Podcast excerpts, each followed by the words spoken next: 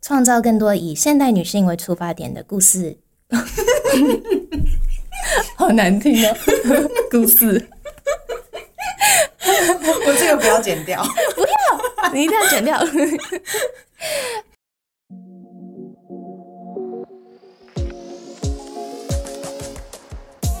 嗨，我是 Freya，我是 Willow，欢迎收听 Future Makers 这个单元。你可以听到我们用另一世代的视角去探讨各个 trendy 议题，拥抱改变及成长。我们希望确保 Care 社群以及更多现代女性拥有需要的资源，与趋势保持连结，做好面对改变的准备。和我们一起抱着开放、好奇的心态去探索并了解各个热门话题。Hello，各位 Care Her 的听众，早安、午安、晚安，我是 Willow，坐在我对面的是 Freya。嗨，大家好。相信熟悉我们的听众呢，对 Freya 应该不陌生。毕竟前面 Future Makers 这个单元的前两集刚好都是跟 NFT 有关的集数，都是他主持的。那同时也是他的热情。对。但今天这一集呢，我们不是要谈 Web Three，不是要谈虚拟货币。我们要讨论的是三个挑战我们不断思考 female empowerment 的节目。嗯，那在这之前呢，也想要和大家分享为什么我们想要做成一集 podcast。原因其实是因为我们注意到年轻世代其实学习的方式越来越多元，有很多不同的管道。那相较于前几个世代的人，他们或许只能透过学校讲课啊、书籍、嗯、报章杂志等选择。那我们非常幸运的可以生长在一个资源非常丰富的时代，我们可以透过比如说像是。有趣的方式，呃，影片呐，或是现在大家在听的 podcast，其实都是一个可以成为学习的资源。那我们下一个世代，下下一个世代，也许又会有不一样的回答了。嗯，话说回来呢，我们今天要介绍三个节目，分别是 The Bold Type。The Morning Show 跟 Misbehavior，那这也是我跟 Freya 两人学习到非常多。我们两个也都三个都刚好都看过了，那也想借由今天的 Podcast 和大家分享跟这三个跟 Female Empowerment 有关的呃节目。第一个要和大家介绍的是 The Bold Type，中文的名称有人说是狂放时尚圈，也有人说是女子无畏。那其实我自己比较偏好后者，就是女子无畏这个主题，因为其实。就连我们在嗯，不是在时尚圈的人都能够对这个影集产生非常大的共鸣。那确实，其实它整个影集在强调的点，我觉得比较是呃，bold 这一个字，就是无畏。它的无畏精神，其实才是我觉得我在里面学到最大的主题，就是除了 female empowerment 之外，那这个故事其实它是从 cosmopolitan。的总编 Joanna Coles，她是一个在这个杂志里面的总编，那同时也是参与了这一部影集的拍摄。她的背景呢，他是在一个纽约全球知名的女性时尚杂志 Scarlet。那三个主角分别是 Jane、Sutton、Cat。那我觉得他们特别的地，这个影集特别的地方是，这三个主角他们都拥有非常不同的个性。背景还有工作内容其实也都是非常不同的，但他们却又能找出他们自己的方式去，呃，互相帮助彼此，在不管是人生道路上面还是职业上面，都可以帮助对方发展。那我先来介绍一下哦。我在介绍他们三个之前，我还是想问一下 Freya，你觉得在这三个人里面，你觉得自己最像谁？如果一定要选的话，应该会是 Sun。但是遇到不正义的事情时，我觉得我也有很像 Jane 的一面，就是像他会当 advocate 这样子去发声的一面。嗯，然后呃，但是我觉得其实呃更想聊我最喜欢的角色，也就是 Jacqueline，他是呃 Scarlet 时尚杂志的公司里面的总编。那我觉得他比起是呃老板，对于 Cat、Jane、Sun 这三个就是女主角来说，她更像一位 mentor。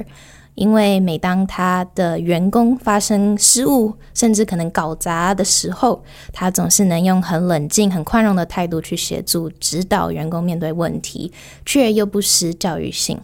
嗯，然后我觉得他的领导 style 完全去诠释了 Bold Type 这个影集标题无畏大胆的精神，也是我自己很向往成为的一位领导者。嗯嗯嗯，我也非常喜欢 Jacqueline 这个角色。嗯，那我觉得如果是我的话，我会把我自己投射在 Jane 的身上。嗯。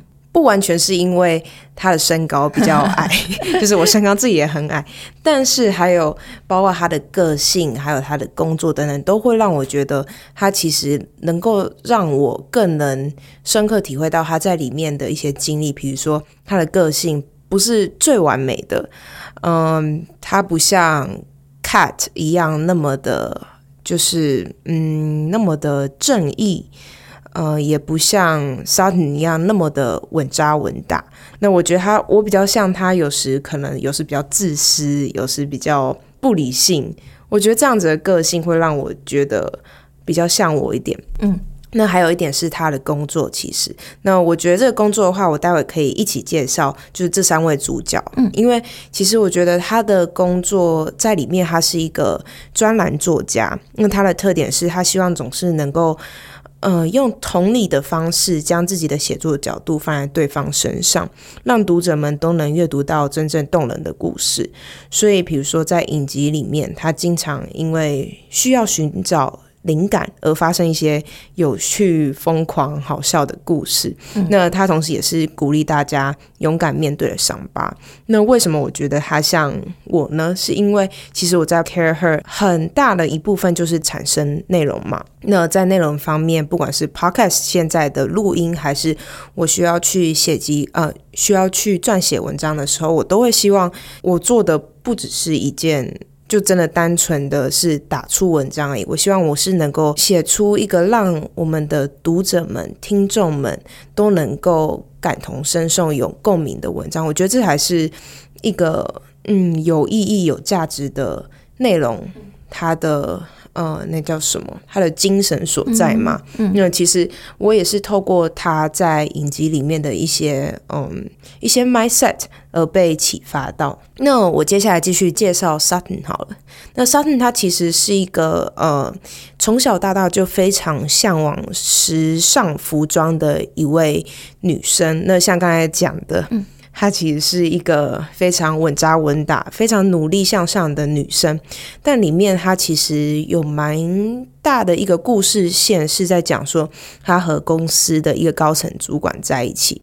那在她晋升的同时，当然也遇到非常大的挑战，就是她会受到一些冷嘲热讽啊。那我觉得这也点出了，其实一直到现在来讲，不管是呃，在哪一个公司内，多多少少都会发生在女性晋升时，大家很容易就会去找不一样的理由去在质疑说为什么她可以晋升。但当男性被晋升的同时，其实大家就会潜意识的可能觉得说，哦，因为他工作真的努力被得到认可了，所以晋升。就是我觉得这一点也是从这个影集里面有被启发到，然后一直去想的一个议题。嗯。那再来第三个呢是 Cat，那 Cat 它其实是在里面是一个非裔的社群媒体总监，那他平常工作的内容当然就是要在社群媒体上面去经营他们的品牌、他们的杂志。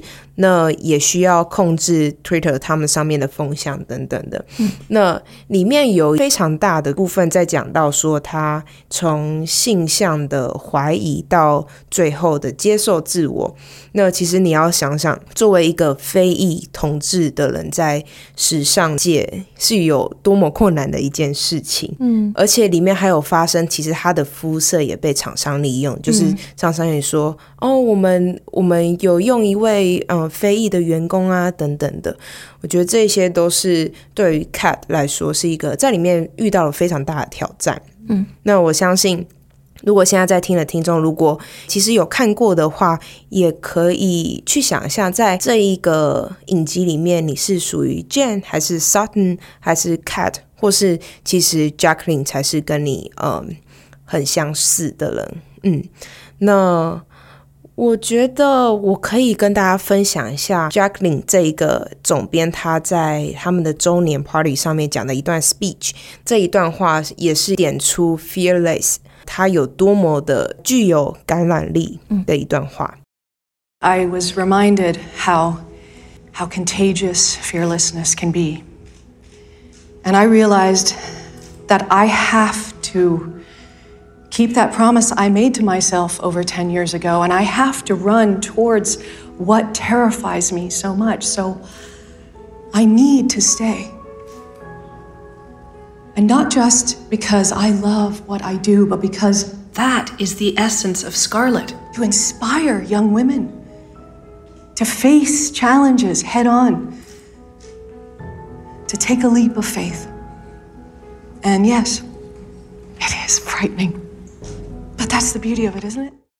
好，我知道大家应该都大概知道内容，但是我再稍微的很快带过它里面讲的。他说：“我想起无畏大胆的感染力有多强大。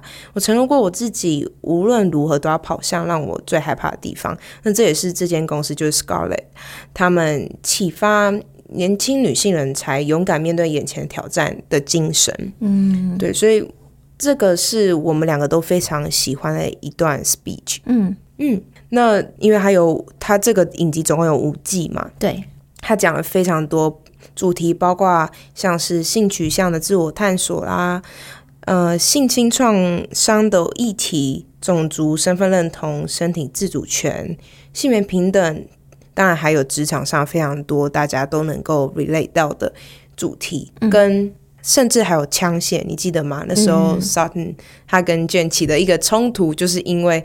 这个议题，嗯，那我觉得它虽然有些剧情有点的 cheesy，就是 Tiffany 说她看了两集 就不行，就看不下去了，但是我也喜欢他从女性角度出发，也因为一些很 cheesy 的片段让我觉得非常有趣，因为其实这其实就是年轻啊，因为年轻的时候总是会发生一些很笨、很好笑，嗯，或很不逻辑、很不合逻辑的一件事情，嗯，那相信大家在看的同时，一定也会就是会心一笑，想起自己年轻时的某段记忆，嗯，除了他，我喜欢他从女性角度出发以外，我也喜欢他在最后一定都会引导大家去正面的思考，那用一些很轻松的口吻去讨论一些稍微严肃的议题。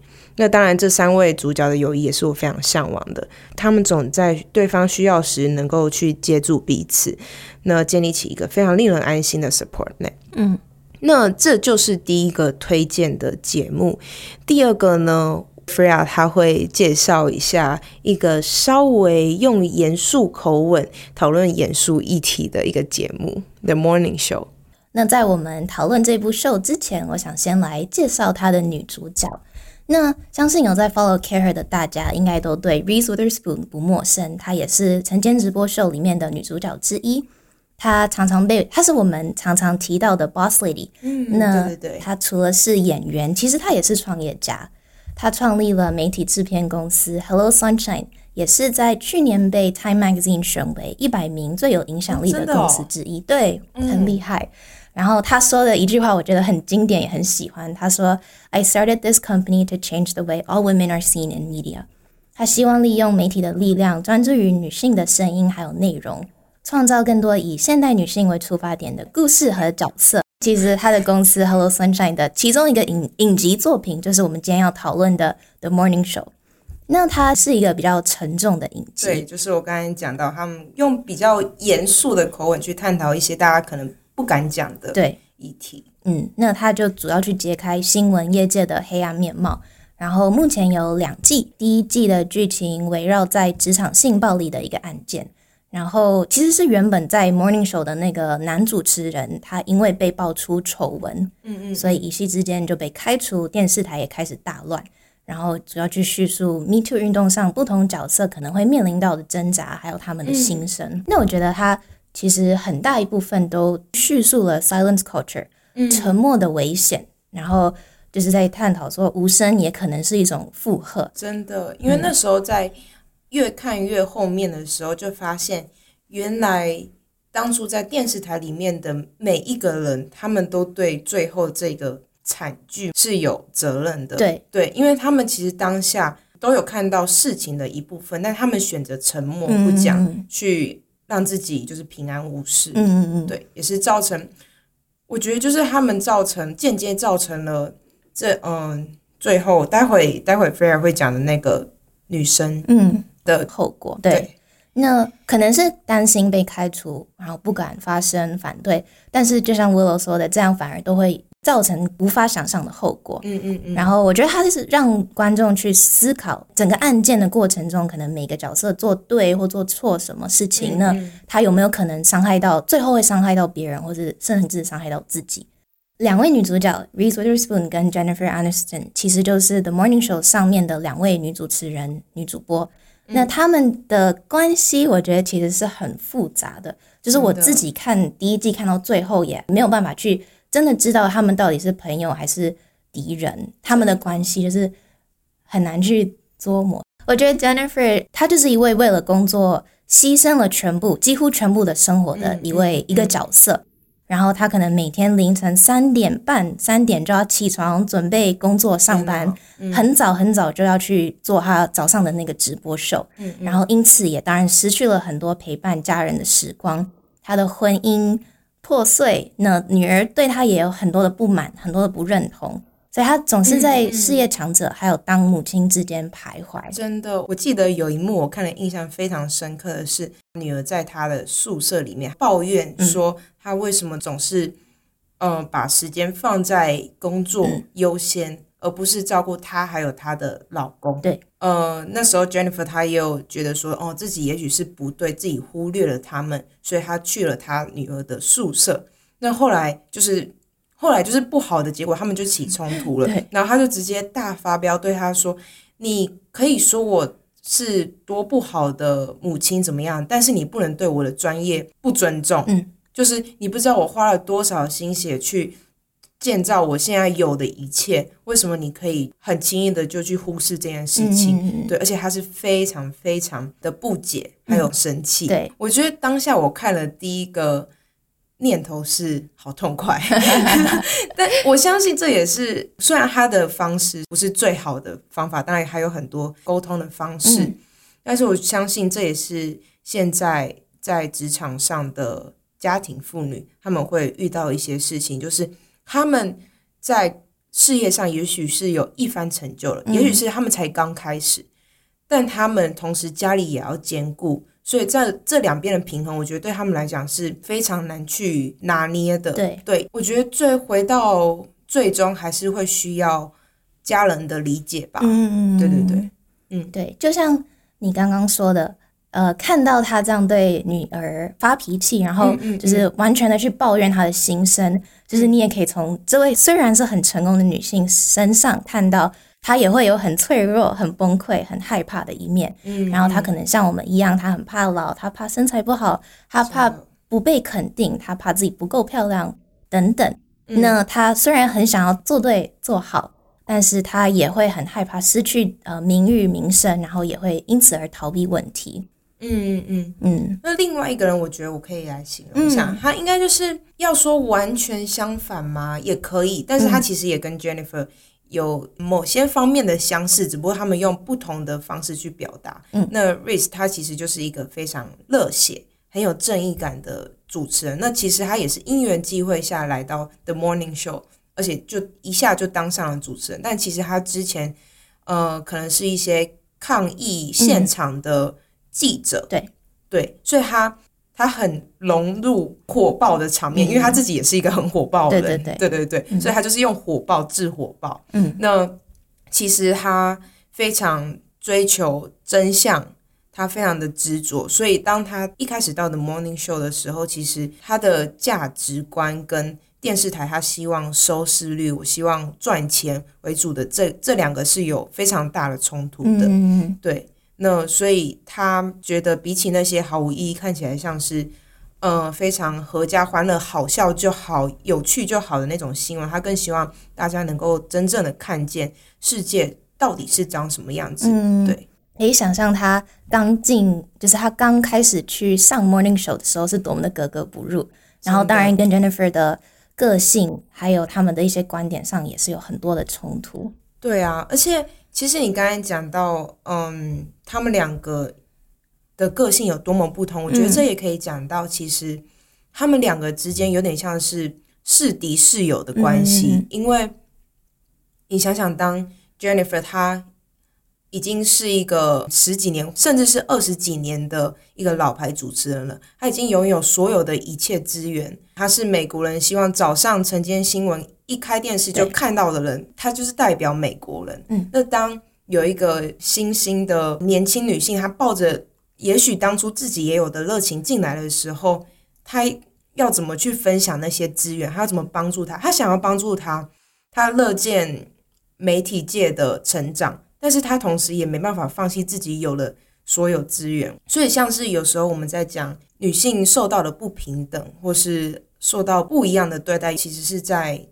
同个性别之间也是有的。嗯，对。那你觉得现阶段来讲，同性别之间的较量有吗？比如说有时候你需要这个人的 contact。但是你没办法拿到，小心回答哦。如果 我们虽然我们现在是同事，但是你可以小小声的说。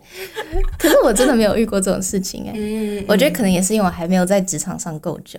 对对对，我我觉得一方面是我们可能还不够久，一方面也是我们在一个如此幸福多元共荣的 care 工 作，所以我觉得大家对彼此的包容度都很高，然后也很愿意互相。支持彼此。嗯嗯哦，对了，虽然讲到那么沉重，但是我要讲一个 fun fact。你知道他片酬，他们两个一个人哦，片酬一集多少台币吗？我记得是差不多六百万。没有，是要再加一个人，是六千。天啊！六千万台币一个人一集。对，哇哦！所以就是 Apple TV 他们。真的很愿意花钱去制作这个节目，嗯嗯嗯。当 fact 完之后，我刚刚又想到一个还有非常沉重的话题，就是当然第一季的结尾是一个悲剧。那那个悲剧的女主角呢，她其实就是职场性侵的受害者。所以我觉得蛮不一样的地方是，他们的拍摄手法是不是让演员去演出女性在遭害到性侵的时候有多么歇斯底里。的挣扎，或是以男性视角去看整件事情，而是他们是用女性的视角去诠释，说他在当下有多么的无助。他因为对方是一个大家都非常喜爱的老牌主持人，而他自己只是一个小小的助理，对，所以他没办法在当下的时候去讲说你这样子不对，嗯，怎么样的，他只能把这些都忍住。但我也很高兴，他到最后他还是有提起勇气去报告这件事情。对，但是当然最后结尾还是他死掉了。那我觉得也是让大家上到一课，就是你还是会有后果的。嗯，对。那其实说到 Hannah，她也是我们最后一部要分享的电影的其中一位女主角。对对对，Misbehavior 这部电影。艾美奖行动，它是一部改编自历史上真人真事的一部电影。然后，嗯，故事背景发生在一九七零年的英国伦敦举办的世界小姐选美大赛。那在当时，当然英国社会的两性不平等问题依然非常的严重，女性的选择很少，社会对于女性的穿着打扮、言行举止，甚至身材样貌都有很严格的要求。而世界小姐选美大赛更是去强化了这些审美观念，真的。然后在看电影的过程中，就会被提醒到当初介绍三维物化女性，甚至是拿平权理念开玩笑，是多么正常和常见的事情。对，我觉得我在当下看到的时候，我就觉得天哪！如果我是在一九七零那个年代受到这样子的、受到这样子的待遇的话，我一定是心里会非常生气的。为什么你不叫我名字？为什么你要用三维来？称呼我，嗯真的是非常生气，然后也觉得很可笑，就是自己的美怎么可以去让别人定义，让别人评分？对，但是也提醒了我们，就是 how far we've come compared to where we are now。嗯，而且可能比较不是重点，但是我想要他有一幕就是 Sally，她想要追求她在学业上面的梦想，因为毕竟那时候女性其实她们在职场上面已经没办法受到平等的对待了，所以他们更希望透过知识的学习来去增进自己。对，那那时候其实他去面试的时候，一开门一进去就是一排的男生，在他还没有坐下的时候，他们就在互相眉来眼去，嗯然后在那边打分数说，哦，我觉得他几分怎样怎样的。坐下来之后呢，他们就是开始一连串的质疑，说为什么你这个年纪还来？你的家庭背景是什么？嗯，哦，你离婚了，那你现在还能够兼顾家兼庭兼顾家，庭还有学业？嗯哦，你又再婚了，他们就开始一连串去问这一些完全跟他学业、嗯跟他能力没有相关的问题。要是我的话，我真的就是 我直接暴走。对。对嗯，然后就像 Willow 说的，电影的女主角她就是叫做 Sally 的一位妈妈，单亲妈妈，她自己带着女儿，然后选择回大学去攻读历史。对，那她在这个过程中就认识了一群女权运动者。那虽然他们都同样在为女权发声，希望迈向一个性别更平等的社会，但是我觉得很有趣的是，Sally 还有女权运动者的那个带头 Joe，他们两位女主角刚认识的时候，其实也是个性非常不合的。嗯，然后也是有很多的争执。然后我记得那时候 Sally 有说到，难道追求平等就一定意味着用着某种极端的方式暴力反抗吗？嗯但是其实他们因为终极目标是一样的，所以他们就开始策划了一系列的反抗运动计划，然后就选择在全世界都会关注的世界小姐选美大赛上趁机教育观众。你要想想，在那时候的年代，要做出这样的事情，是一个非常大的勇气。真的。对，然后我觉得我自己印象最深刻的一句话，其实是在电影快结束后半部的时候，也就是格拉纳达小姐 Miss Granada，、她刚得奖被选为世界小姐后，她对女主角 Sally 说的一句话。那 Miss Granada 我这边给一一些 context，她其实是在一九七零年代那时候第一位得奖的黑人女性。嗯然后她就对 Sally，Sally 是一位白人女性说、嗯 i look forward to having your choices in life。”她说：“我期待有一天能拥有和你相同的选择。”嗯，那那一句话就是非常的震撼。我我现在听到也是还是起鸡皮疙瘩，。呀因为他说，他就提醒了 Sally 说，我今天的胜利是历史性的一刻，可能是一辈子都无法感受到的风光，也给了黑人女性被看见的机会，当然也带给很多黑人女性更多的自信、更多的勇气。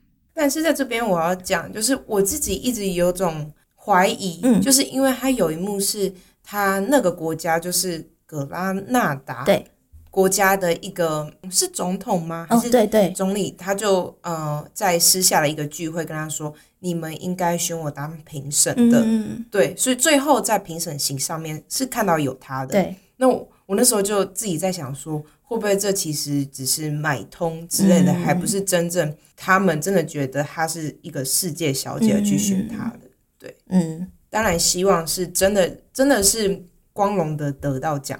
嗯，嗯嗯，对。但是他们在厕所的那那个跟嗯格拉纳达小姐，就是她刚跟她说完那句话后，当下 Sally 自己也才恍然大悟，她每天一直在 fight for 的女权，对于一位像格拉纳达小姐的黑人女性来说，是多么的不一样。然后她对于女权的定义也有所改变，因为每个人的生长背景本来就很不一样嘛，然后身为女性的经历当然也会有所不同。那我觉得我自己透过这部电影学到呃很重要的一课，应该就是更去了解到电影里面所探讨的 intersectional feminism 多？多元交织性女性主义。其实他就是在说，女性不会因为我们同样是女性而受到同等程度的歧视还有偏见。嗯，确实，对，就是其实就是提醒女性主义有很多层次、很复杂、很多元的。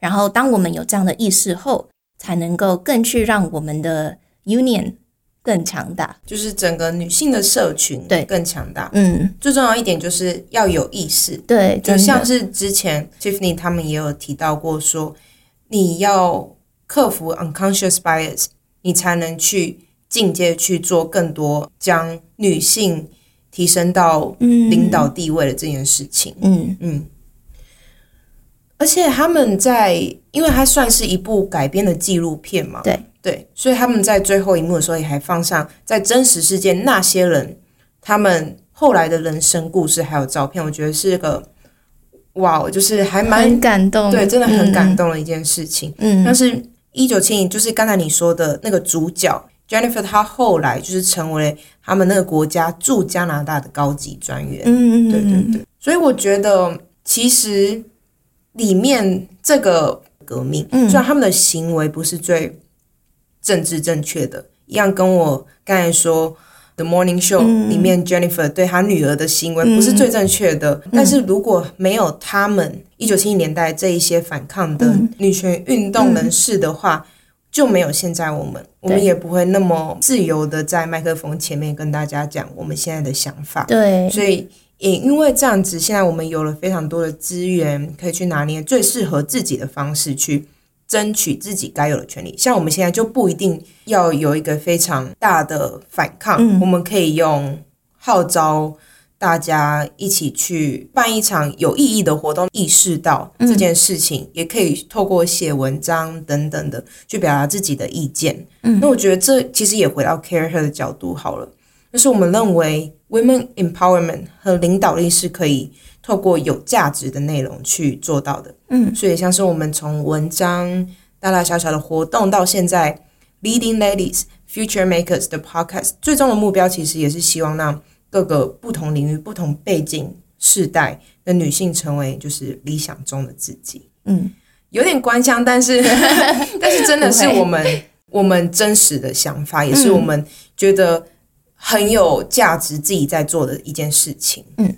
这个就是三个引发我们对于女权不同看法的节目。嗯，那如果大家希望有更多这类推荐，不管是书籍还是影集的 podcast 的话，也欢迎跟我们讲。那我跟 Freya 就是会帮大家读书，帮大家看剧，这样子。嗯，谢谢大家，谢谢大家，拜拜，拜拜。嗨，大家，今年的夏天特别热。在八月二十号星期六的下午两点，Care 为大家精心策划了我们今年的夏日高峰会，地点将在士林的台北表演艺术中心 ACME 举办。这次的主题为 Sustainable Wealth and Health。永续的投资健康，除了邀请到电通行销传播集团的企业永续发展合伙人王富贝，以及克兰斯台湾区总经理 Kathy 等不同产业领袖向大家分享外，也精心策划了 Her Lab 互动实验室，让参加的朋友们都能在听完两场精彩的对谈后，在户外的空中花园更能深度互动，体验不同的永续产品。活动最后当然也有我们的精致晚餐，除了在享受特制的菜单外，也能和大家同时 networking 学习和享受交流。想要购票参加活动或了解更多资讯的朋友，可以点击本集叙述中的链接。我们八月二十号见。